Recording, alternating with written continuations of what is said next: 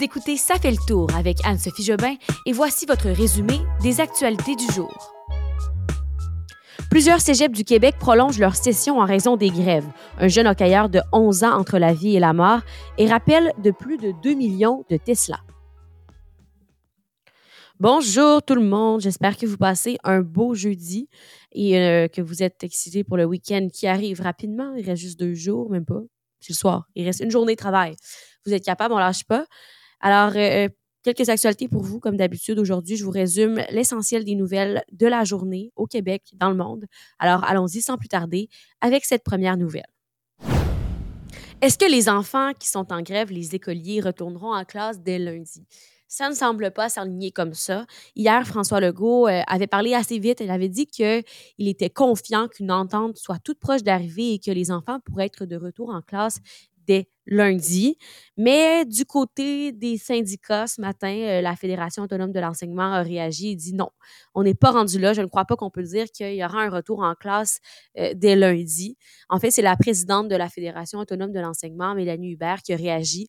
Elle a dit oui, la patrie, la partie patronale nous écoute prend des notes, semble avoir de l'ouverture, mais le lendemain, euh, on rejette nos propositions, les discussions se referment. C'est ce qu'elle a dit ce matin en conférence de presse. Donc, beaucoup de travail qui reste à faire et euh, même si un règlement là, euh, était adopté, ça resterait, ça, laisserait pas nécessairement assez de temps pour le début de l'école la semaine prochaine. Donc, euh, non, je ne crois pas. Euh, en fait, ce que les syndicats disent, c'est euh, ne croit pas qu'il y aura de l'école lundi. Donc, encore des journées de grève pour les enfants.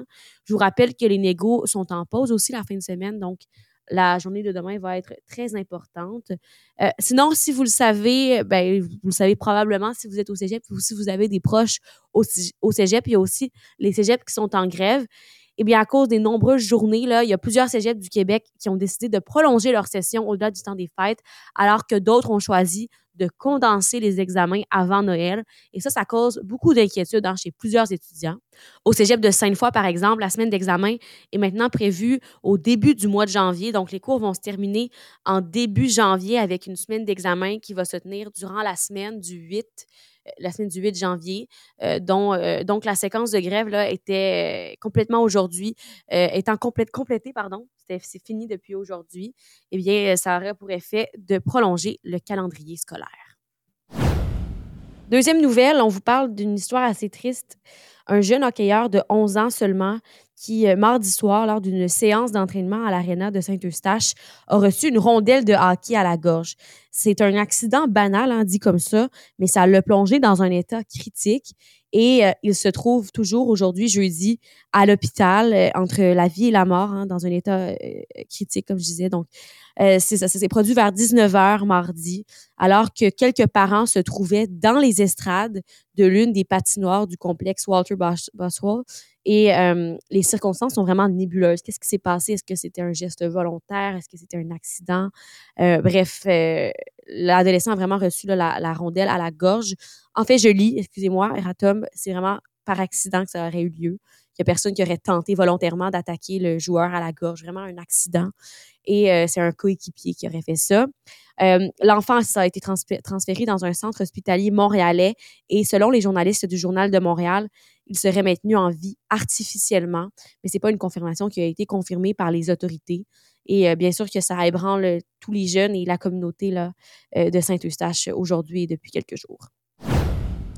Tesla a rappelé plus de 2 millions de voitures de sa gamme qui ont été produites entre le 5 octobre 2012 et le 7 décembre de cette année. C'est suite à une enquête des autorités américaines de régulation de la sécurité. Il s'agit de presque tous les véhicules vendus aux États-Unis entre ces dates.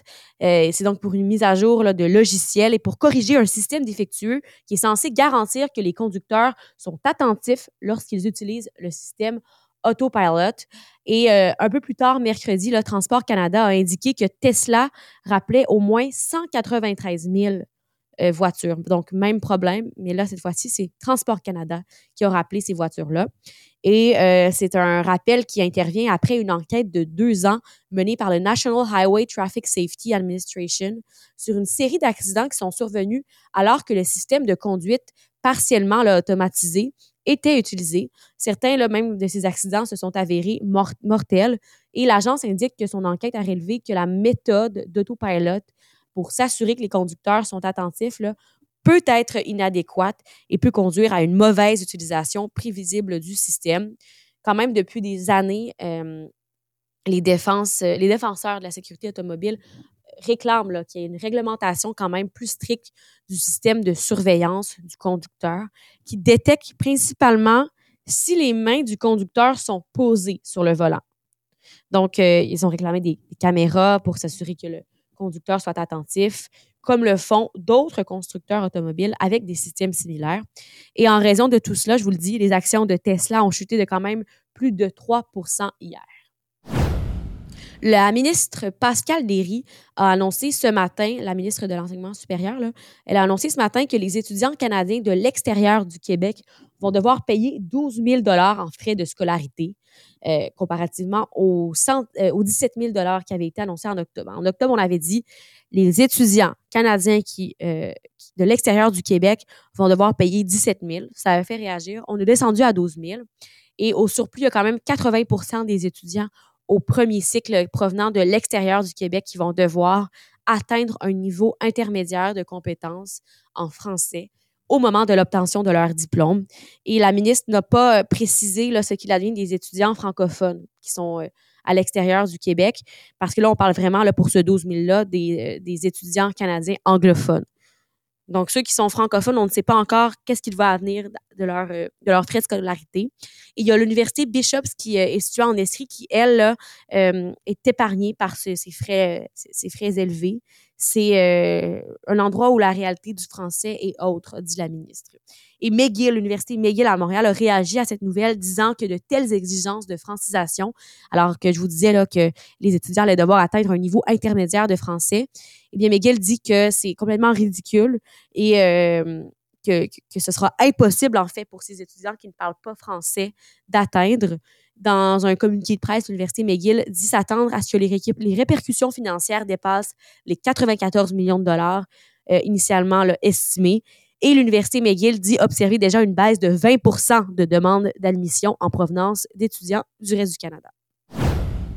La cause de 15 jeunes plaignants qui poursuivent le gouvernement canadien pour sa responsabilité dans l'accélération des changements climatiques va être entendue au tribunal, par un tribunal. C'est la Cour fédérale qui avait rejeté leur requête au tout début, mais finalement, ils vont se faire entendre, ces 15 jeunes. Pour la première fois, c'est un procès constitutionnel, euh, constitutionnel, oui, le mot difficile à dire. Donc, un procès constitutionnel sur le climat qui est mené par des jeunes. C'est la première fois que ça arrive. Et dans leur poursuite euh, intentée en octobre 2019, les 15 jeunes aujourd'hui âgés entre 12 et 21 ans accusaient le gouvernement fédéral de compromettre leur avenir en contribuant par ses actions au changement climatique et euh, ils accusent aussi le gouvernement d'échouer à réduire suffisamment les émissions de gaz à effet de serre année après année. On a vu du progrès avec la COP 28 qui a eu lieu cette semaine et la semaine dernière, mais selon ces jeunes, il faut en faire plus. Un petit retour dans le passé, ça fait longtemps que je vous en ai fait un, donc un événement qui a eu lieu là, euh, dans le passé, à la même date. Il y a un an, jour pour jour, l'intelligence artificielle de ChatGPT était créée. Euh, en fait, c'est le 30 novembre 2022 qu'une jeune, euh, pas tellement connue à l'extérieur de la Silicon Valley et nommée OpenAI a mis en ligne un outil de compréhension et de génération du langage naturel, ce qui ça a donné ChatGPT. Donc, on est dans les dates là, euh, approximatives quand même de le un an. Mais euh, on, est on est donc un an plus tard et vraiment, on peut dire que c'est un phénomène. Hein. ChatGPT, on a l'impression que, que le meilleur est peut-être à venir, que ça va vraiment changer le monde. Plusieurs qui avaient été fascinés hein, par ça, qui maintenant utilisent ça dans toutes leurs activités et leur mode de vie. Et euh, il y a aussi Google qui euh, veut faire ça, qui veut faire un logiciel semblable, a présenté Gemini, Gemini, je ne sais pas comment dire exactement, mais ça va être fonctionnel en 2024, donc plus en plus de, de technologies du genre là, pour euh, l'intelligence artificielle partout dans le monde. Et voilà, c'est tout pour aujourd'hui. Merci d'avoir écouté une fois de plus et on se dit à demain pour les bonnes nouvelles de la semaine. Bye bye tout le monde!